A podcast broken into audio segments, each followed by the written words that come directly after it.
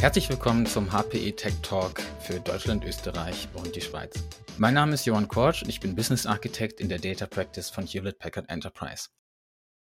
In der heutigen Ausgabe unseres Tech Talks spreche ich erneut mit Stefan Brock, Industry Partner für die Automobilindustrie bei Hewlett Packard Enterprise, über das Thema datenzentrischer Unternehmensarchitekturen.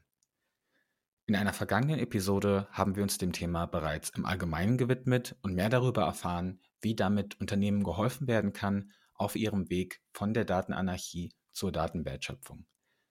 Darauf wollen wir nun heute aufbauen, indem wir noch weiter in die Praxis gehen. Wir werden über konkrete Designprinzipien sprechen, die Unternehmen dabei helfen können, ihre Transformation hin zur datenzentrischen Unternehmensarchitektur erfolgreich zu meistern. Ja, hallo Stefan, schön, dass äh, du heute wieder dabei bist hier in unserem Podcast. Hallo Jon. Heute wollen wir ja noch mal einmal vertiefen, was wir bereits in einer vorigen Episode besprochen haben, und das ist das Thema der datenzentrischen Unternehmensarchitektur. Wir haben ja bereits beim letzten Mal darüber gesprochen, was das Thema datenzentrische Arch Unternehmensarchitektur für einen Paradigmenwechsel in das Feld der IT-Unternehmensarchitektur bringt und was für Vorteile, aber auch Herausforderungen in der Umsetzung damit einhergehen. Und wir haben ja auch darüber gesprochen, dass es grundsätzlich ein, einen inkrementellen Ansatz braucht, um letzten Endes das dann auch in der Praxis umzusetzen. Und genau. heute wollen wir noch einmal tiefer reingehen und noch einmal näher verstehen, was sind grundsätzlich grundsätzliche Prinzipien oder Leitlinien, die einem helfen können, wenn man in der Praxis eine äh, datenzentrische Architektur umsetzen möchte. Und in diesem Kontext sprechen wir ja ganz oft von sogenannten Designprinzipien. Kannst du da vielleicht mal einmal näher erläutern, was hat es damit auf sich und wie kann einem das vielleicht auch in der Praxis helfen? Wie hat es dir in der Vergangenheit, in der Realität geholfen? Äh, gerne, Johann. Also wenn wir nochmal genau das für den Punkt aufgreifen, den du gerade sagtest, wir wollen inkrementell daran gehen. Wir wollen keinen Big Bang machen. Wir können, wenn wir in einer Organisation sind, nicht mal gerade von heute auf morgen den Schalter umdrehen und datenzentrisch werden. Wir müssen mit dem Brownfield leben. Und da bieten sich agile Methoden an. Agile Methoden bedeuten aber eben, ich kann nicht aus der Enterprise Architecture heraus schon sagen, das ist mein Target Picture, hier ist der Blueprint, das sind die Module, bitte umsetzen, kostet x Millionen. Sondern wir müssen Leitplanken machen, eben diese Designprinzipien, dass die agilen Teams und die unterschiedlichen Applikationsverantwortlichen, dass die immer dann, wenn es für sie passt, in diese Zielarchitektur hineinarbeiten können. Und darum sind eben die, sind wie Leitplanken, sind wie Verkehrsschilder, die dir helfen, den richtigen Weg zu finden. Aber sie sagen dir nicht unbedingt jetzt, wie kommst du von München nach Hamburg, sondern die geben dir Möglichkeiten. In dem Weg kannst du eben von München nach Hamburg kommen. Ja, klasse. Danke dir. Wir haben, was das Thema Designprinzipien angeht, ja ein ganzes Repertoire, auf das wir ähm, bei solchen Projekten zurückgreifen können. Und heute wollen wir einfach mal die acht wichtigsten herausgreifen und etwas vertiefen, um dort mal einen Einstieg zu finden. Und im Folgenden würde ich jetzt einfach mal die Prinzipien äh, jeweils anschneiden, sodass wir das dann besprechen können. Was hat es damit auf sich? Was gibt es in der Praxis zu beachten und welche Vorteile gehen damit auch einher? Und wir, um dem Ganzen etwas Struktur zu geben, fangen wir jetzt mal an mit ein paar Basic-Prinzipien, ein paar grundsätzlichen Prinzipien, gehen dann in ein paar Prinzipien mit dem Fokus Sicherheit, Security-Aspekte, um dann am Ende noch über einige Prinzipien zu sprechen, die das Thema Operations, also den Betrieb betreffen. Und einsteigen möchte ich mit dem ersten Prinzip, das wir hier haben, das da heißt, alle Daten werden als Event-Stream über den Data Hub ausgetauscht. Was hat es damit auf sich? Das ist erstmal das Grundprinzip, so wie komme ich überhaupt rein? Wie kriege ich diesen inkrementellen Ansatz rein, dass ich die unterschiedlichen Teams in meiner Organisation auf die Reise schicke, datenzentrisch zu werden. Und du hast äh, beim letzten Mal schon darüber gesprochen, so ein bisschen auch vom Background her, wo komme ich her? Aus, aus Organisationen, die eben ganz viel Brownfield haben.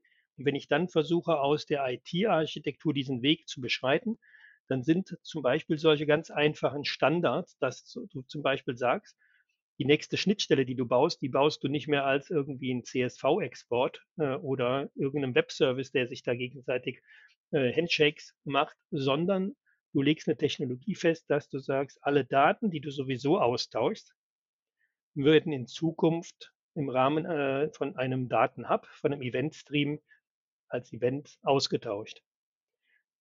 nicht, das ist nichts anderes als einfach sagen, wir einigen uns auf eine Technologie. Hinten dran kommt dann genau dieser Anspruch dieser datenzentrischen Architektur, dass ich diese Daten auch überall im Zugriff habe. Aber das ist eine banale Vorgabe, mit der kann ich beginnen. Und das war zum Beispiel auch in meinem letzten Unternehmen im Aviation-Bereich, war das ein Durchbruch, dass man weltweit einfach gesagt hat, wir hören auf mit den Tausenden von File-Transfers zwischen den unterschiedlichen Applikationen. Wir wissen gar nicht, was da an Daten ausgetauscht werden. Wir pumpen diese Daten, wenn wir sie austauschen, über so ein Streaming-Medium wie eine HPE Data Fabric oder eben Kafka, Apache Kafka rüber. Ja, ich denke, damit sind wir eigentlich direkt am Kern der Sache wieder angekommen, über die wir auch in der letzten Episode gesprochen haben. Ja, Daten in der Mitte von allem, was wir tun. Ja, also auch grundsätzlich dieser Data Hub, wir haben das ja in der letzten Episode schon besprochen. Was sind die wichtigsten Komponenten? Der Data Hub als die eine zentrale Datendrehscheibe im Unternehmen, die letzten Endes fungiert für alle anderen Stellen, wo Daten entstehen und wo Daten gebraucht werden. Richtig? Das war das, was wir beim letzten Mal schon genau. festgehalten haben. Ja, Genau, wenn wir da aufsetzen, was du gerade sagtest, also wenn das diese Datendrehscheibe ist, dann kannst du nämlich von diesem Punkt, also dieses Daten werden als Eventstream gemacht, technologische Vereinbarung, ganz einfach, kannst du als Prinzip weltweit kommunizieren. Dann kommst du zu dem nächsten Punkt, dass du sagst, ich will jetzt die Drehscheibe haben. Warum also nur die Daten, die ich jetzt einer Punkt-zu-Punkt-Schnittstelle, die du jetzt ablöst, vorher irgendwie ein Falltransfer Jetzt machst du das über Kafka Connect zum Beispiel äh, oder über Nifi. Bringst du diese Daten als Event aus deiner Quellapplikation in diesen Data Hub hinein und dann subscribest du sie wieder nach einer Transformation vielleicht, subscribest du sie wieder aus diesem Data Hub heraus, aus diesem Event Stream in deine Zielapplikation. Dann kannst du jetzt hingehen und sagen, anstatt nur die Daten zu nehmen, weil du baust jetzt einmal sowieso diese neue Technologie auf, äh, und nur die Daten zu nehmen, die du auf dieser einen Punkt-zu-Punkt-Beziehungen nachbauen willst, warum produzierst du nicht alle Daten, die du aus äh, deinem logischen Datenmodell in deiner Quelle hast, in deinem Producer hast, nicht in den Data Hub hinein. Und da kommst du eben genau der Punkt, den du gerade sagtest, dann kommst du in die Datendrehscheibe rein. Technologisch gesehen, aufwandtechnisch ist es nicht viel mehr, ob ich jetzt selektiv 25 Attribute übertrage oder ob ich 50 äh, Attribute übertrage. Die Schnittstelle ist die gleiche. Wir kommen dann gleich auch zu den betrieblichen Themen da drin. Aber dann sind diese Daten einmal in dem Data Hub drin. Und jetzt könntest du noch weitere Use Cases haben. Du wirst oft eben Applikationen ja finden, die nicht nur eine Punkt-zu-Punkt-Beziehung haben, dann ist Schluss, sondern viele Datenquellen haben 40 und mehr Subscriber, die diese Daten eigentlich beziehen. Die würden jetzt danach alle auf diesem Data Hub subscriben und nicht mehr eine Punkt-zu-Punkt-Abfrage, die auch gewartet werden muss, zu der Quellapplikation benötigen. Ja, klasse. Und wie du sagst, ähm, letzten Endes hilft uns das, uns, und darum geht es ja in der heutigen Folge, zu entwickeln zu einem datenzentrischen Unternehmen. Ja, in der Mitte von allem, was wir tun, stehen die Daten. Und ich denke, diese Verbindung mit dem zentralen Data Hub ist auch eine gute Überleitung zum zweiten Prinzip, was wir mitgebracht haben, das da heißt Connect Once, einmal verbinden. Du hast gerade bereits die verschiedenen althergebrachten Punkt-zu-Punkt-Verbindungen dargestellt. Wie ist es jetzt in diesem neuen Ansatz, wenn wir sagen Connect Once? Was meinen wir damit? Ja, und genau das ist der Punkt, den ich gerade meinte, dass wir eben dieses Connect Once haben. Das, äh, das bedeutet für mich, dieses, wenn du schon diese Punkt-zu-Punkt-Verbindung baust, dann nimmst du nicht nur diese Daten, äh, diesen Subset von Daten, sondern du nimmst das Gesamtpaket der Daten daraus. Damit hast du, ich verbinde einmal und gebe dir alle meine Daten, die ich habe. Und danach mache ich mir als Quellapplikation nur noch dann Gedanken, was auf der Schnittstelle zu tun, wenn ich selber ein neues Attribut habe bei mir, ein neues Objekt äh, bei mir entwickle in meiner Architektur, in meiner Applikation, dann publiziere ich wieder. Aber ansonsten bin ich danach einfach frei. Ich habe diese Schnittstelle, wird kontinuierlich diese Daten so liefern, wie ich sie produziere und nutze bei mir in der Applikation. Das heißt letzten Endes, äh, konkrete Vorteile, die sich da ergeben, sind wahrscheinlich, dass ich plötzlich eine viel geringere Zahl an Schnittstellen auch nur noch verwalten muss, oder? Ja, absolut. Also ich meine, das ist zum Beispiel der betriebliche Aspekt, dass du wirklich sagst, ich nehme Last raus. Also wir haben teilweise 40, äh, 30, 40, 50 Prozent an Last auf den Systemen durch Abfragen. Gar nicht mehr für die eigentliche Aufgabe, für die so ein System, Task-Handling-System zum Beispiel da im Luftfahrtbereich eingesetzt ist, sondern dadurch, dass irgendwelche Reports gezogen werden, dass du diese Daten noch für andere Applikationen brauchst, dass du vielleicht irgendwelche AI-Algorithmen mal durch ein Datenpaket laufen lassen willst. Das passiert alles heute in diesen Applikationen mit der irren Last, die du da drauf führst, die so eine Peak-Last ist, die dann im Betriebsfaller dahin führen kann, dass du auch einen Totalausfall bekommen kannst. Und das nimmst du weg. Du machst wie so eine Datenvirtualisierungslayer. Dadurch, dass ich alle Daten in diesen Data Hub gebe, baust du mit zunehmender Anzahl deiner Applikationen, die du darauf verbindest, baust du dir einen digitalen Zwilling. Und darauf machst du dann Analytics und darauf greifst du dann zu für die unterschiedlichsten Applikationen. Okay, danke. Also ich fasse nochmal zusammen. Prinzip 1, alle Daten werden als Event Stream über den Data Hub ausgetauscht. Und Prinzip 2, damit einhergehend Connect Once. Lediglich einmal erfolgt diese Verbindung zum Data Hub. Damit einhergehend als weiteres äh, drittes ähm, Grundprinzip, als Basic Principle, haben wir noch das Thema Metadaten. Ja, also wir haben hier ein Prinzip, das da lautet, alle Producer publizieren ihre Metadaten. Kannst du uns dieses Prinzip vielleicht mal etwas näher bringen und uns vielleicht auch nochmal kurz abholen, was sind Metadaten und was meinen wir hier? Ja, gerne. Also das, was wir gerade besprochen haben, ist ja einfach und möglich, wenn du sagst, ich habe eine Punkt-zu-Punkt-Verbindung oder ich löse bestimmte Schnittstellen ab. Die kenne ich, da habe ich meine Schnittstellenvereinbarung, die baue ich einfach technologisch anders nach. Das Spannende wird ja jetzt, weil wir ja datenzentrisch werden wollen, ich will ja diese Daten eigentlich beliebig zugreifen lassen, ohne jeweils zur Quellapplikation zu gehen und sagen, erlaubst du mir jetzt auch nochmal den Zugriff. Und da kommen diese Metadaten ins Spiel. Das können jetzt ganz einfache Sachen sein, wie zum Beispiel eine Klassifizierung. Das ist vielleicht auch der Anfang, wenn du in diese äh, Ebene reingehst, dass du sagst, jedes Datum, jedes Attribut hat ja eine Klassifizierung. Das heißt zum Beispiel, das sind Public-Daten, die ich da drin halte, das sind interne Daten, die ich da drin halte, da sind vertrauliche Daten drin oder da sind geheime Daten drin. Da kann ich natürlich auch ein Metadatum wäre zum Beispiel, ist das PII relevant, also DSGVO relevant möglicherweise kann ich auch äh, sagen, ich möchte gleich den Tag setzen und sagen, wenn so ein, wenn ich personenbezogene Daten habe und ein Nutzer, ein Kunde möchte zum Beispiel alle seine personenbezogenen Daten über einen Information Request angezeigt bekommen, könnte ich die sofort auch markieren und sagen, das sind die Daten, die immer in so einem Request auch zur Verfügung gestellt werden müssen. Gleiches für den Use Case Deletion, also dass du sagst, das wären die Daten, die gelöscht werden müssen.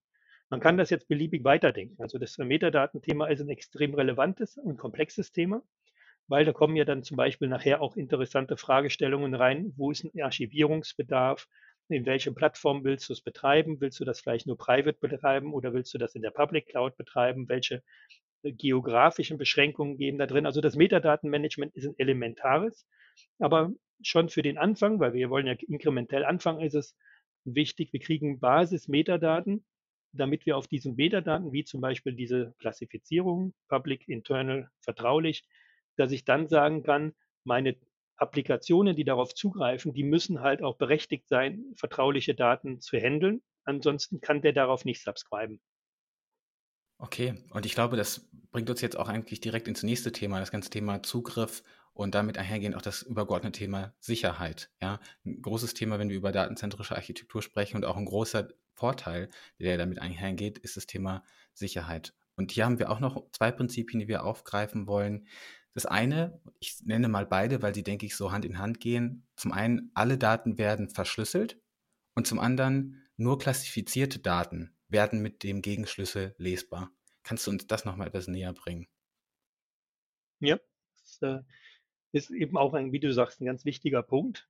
Wenn ich jetzt anfange aus der reinen technischen, ich mache es möglich, dass ich die Daten austausche über meinen Data Hub, in diese Ebene reinkomme, dass es wirklich ein der zentrale Datenaustauschort wird, dann kommst du schnell dazu, dass du sagst, ja, jetzt habe ich meine Finanzdaten da drin, jetzt habe ich meine äh, Finanzplanungen drin, meine Vertriebsplanungen drin, die Gehaltsdaten drin, was auch immer. Also strategische Unterlagen, Informationen werden ja genauso ausgetauscht. Also muss ich sicherstellen, dass diese Daten verschlüsselt sind und dass da niemand draufkommt. Der, der Data Hub wird zum sichersten Ort für meine Daten in meiner gesamten Organisation.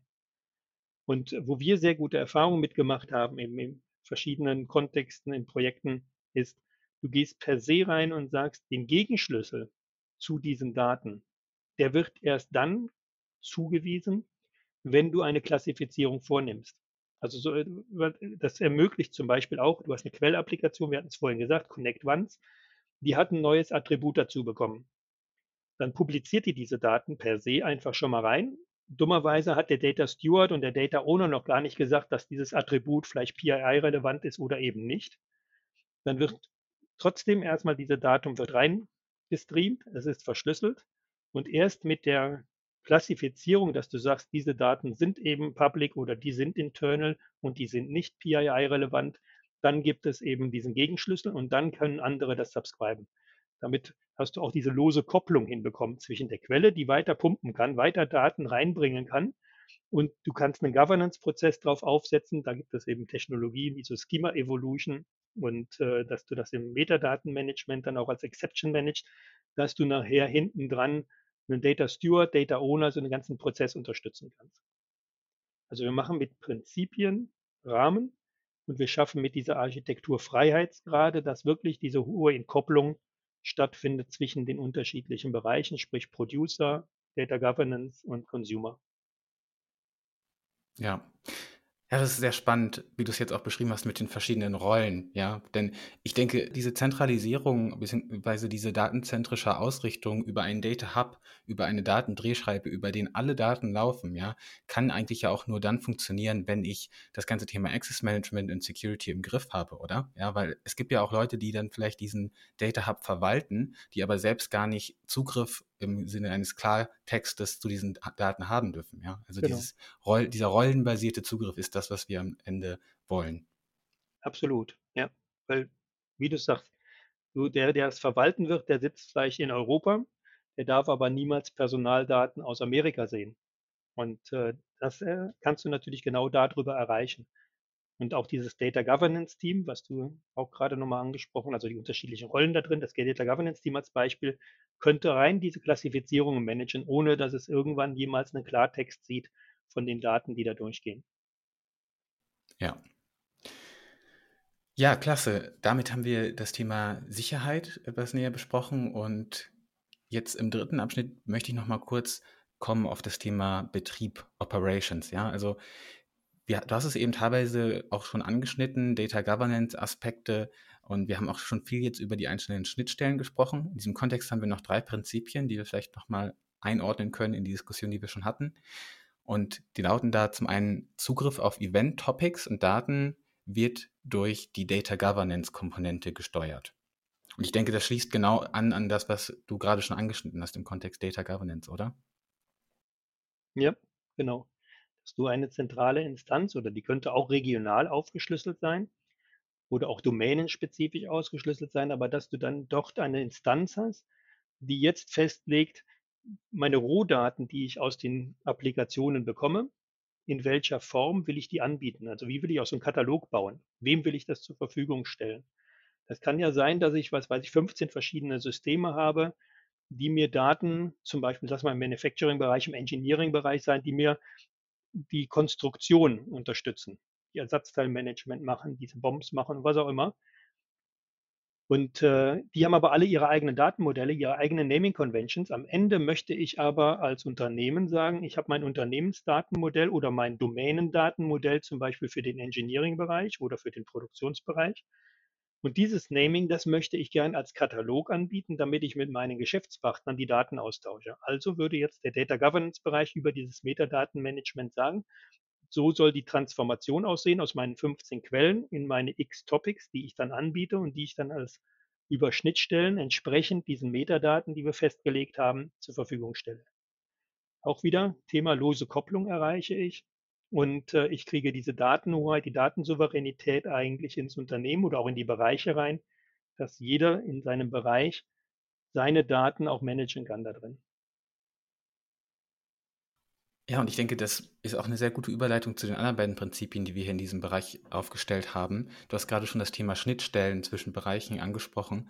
Ich nenne jetzt nochmal wieder beide. Ähm, zum einen sagen wir, jede Schnittstelle wird überwacht und zum anderen sagen wir, jede Schnittstelle ist auch steuerbar. Kannst du da nochmal näher drauf eingehen? Ja, gerne. Das, also diese beiden Themen, das äh, ist ein, ein extrem wichtiges Thema, eigentlich in jedem Integrationslayer, wird oft übersehen, aber gerade auch in Streaming-Teilen wird es oft übersehen. Wir überwachen aus der IT kommt klassisch eigentlich Plattformen. Das heißt, wir gucken uns an, äh, ist unsere Datenbank, äh, was weiß ich, Oracle-Datenbank, was auch immer, ist die, funktioniert die oder funktioniert die nicht? Ist Kafka, wenn wir das nutzen, Apache Kafka, funktioniert das oder funktioniert das nicht? Funktioniert unser Nifi-Server oder funktioniert er nicht? Das ist aber alleine nicht aussagekräftig. Also das ist auch eine ganz leidvolle Erfahrung, die ich über die letzten Jahre immer wieder gemacht habe. Denn die Plattformen funktionieren oft. Das Problem ist der, der Flow, der Durchfluss. Und deswegen müssen wir jede Schnittstelle als einzelnen CI, wie man so äh, im, in der CMDB markieren, dass ich auf jedem ein Ticket aufmachen kann, weil es sein kann, dass eben die Schnittstelle von meinem SAP-System in den Data Hub nicht liefert. Dass da vielleicht ein kleiner Softwarefehler, ein Konfigurationsfehler ist, dass sich etwas geändert hat auf der Schnittstelle, dann ist NIFI immer noch am Laufen, SAP ist immer noch am Laufen, aber die senden keine Daten mehr. Also soll ich das monitoren, darauf auch KPIs definieren. Was ist denn der übliche Throughput, den ich dann habe? Also was läuft da normalerweise an Datensätzen? Kommt da einmal am Tag was, einmal die Stunde oder sekündlich was? Und wann sind meine Schwellwerte für eine Alarmierung? Anstatt zu sagen, äh, ich gucke mir nur die Plattform an. Das ist das Thema eben alles überwachen auf jeder Schnittstelle. Und dann kommt ein anderer Punkt, weil wir ja diese lose Kopplung wollen, muss man immer auch sehen, wenn ich äh, diese lose Kopplung will, kann das jetzt sein, dass ich eine Quellsystem hat zum Beispiel eine Änderung auf der Schnittstelle. Klassisch eine Schema Evolution will heißen, ich habe ein neues Attribut, eine neue Spalte. Das kann Kafka, das kann MapA, das äh, kann die HPE Data Fabric, das können die alles unterstützen, das, das stecken die weg. Das bilden die ab. Aber was nicht äh, funktioniert, ist, wenn du innerhalb eines Attributs zum Beispiel eine Datentypveränderung hast, wenn du von String auf äh, aus äh, Numerik oder sowas gehst, auf Dezimal gehst, dann hast du Probleme. So, und jetzt darf ja nicht sein, dass du äh, in diesem Moment nicht mehr arbeiten kannst, also dass dir dein ganzes System zusammenbricht. Also muss es möglich sein, dass diese Schnittstellen steuerbar sein, dass du bestimmte Quellen zum Beispiel ausschalten kannst und dass du dann auch im Einzelschuss idealerweise, also dass du sagst, ich kann einzelne Datenpakete machen, ich kann zwei Datenpakete machen und dann kann ich sagen, jetzt gebe ich das langsam wieder frei, dass der regelmäßige Austausch kommt, damit du diese Entkopplung ermöglicht, dass der Betrieb in der Nacht verhindern kann, dass irgendeine Änderung ungewollt zu einem totalen Systemfehler führt und dass du mit diesen Abweichungen leben kannst. Rollback-Möglichkeiten hast. Das ist das, was wir mit diesen Schnittstellen sind steuerbar, ganz, ganz wesentlich hier in diesem datenzentrischen Architektur brauchen.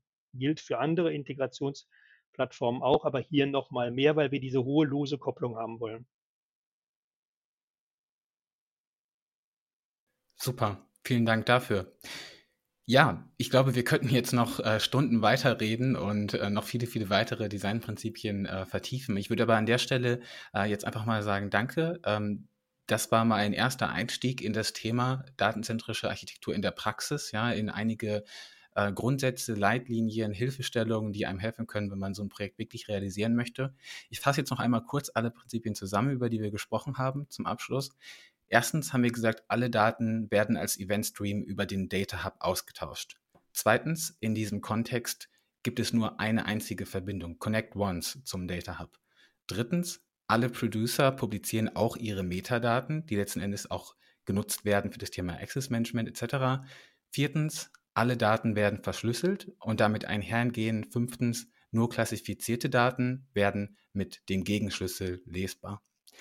Und gerade eben im Bereich Betrieb sagten wir sechstens, Zugriff auf Event-Topics und Daten wird immer durch eine zentrale Data Governance-Komponente gesteuert und dabei, wie du gerade gut erklärt hast, wird siebtens jede Schnittstelle überwacht und achtens jede Schnittstelle ist steuerbar. Das waren jetzt mal acht Prinzipien zum Einstieg und ich denke, jeder, der diese Diskussion jetzt fortsetzen möchte, der entweder diese Diskussion vertiefen möchte, über diese acht Prinzipien oder aber noch mehr Prinzipien kennenlernen möchte, kann sicherlich auf dich zukommen und erreicht dich zum Beispiel via LinkedIn, oder? Genau, via LinkedIn oder Mail stefanbrock.hpe.com. Würde mich freuen, äh, den Austausch zu haben, weil äh, das Thema treibt uns, glaube ich, alle um. Wie gehen wir mit dem um, mit den Daten? Und was sind für Rahmenbedingungen zu schaffen? Und ich glaube, mit den Ansätzen, die wir hier bei HPE entwickelt haben, um das Thema Data-Centric Architecture, haben wir sehr, sehr viele wichtige Grundlagen, die, diese Reise anzutreten. Super. Ganz herzlichen Dank für deine Zeit, für diesen tollen Input und ich freue mich schon auf unser nächstes Gespräch. Danke, Johann. Bis zum nächsten Mal. Klasse. Ja, und damit an dieser Stelle auch herzlichen Dank fürs Zuhören bei unserer heutigen Episode des HPE Tech Talks und bis zum nächsten Mal.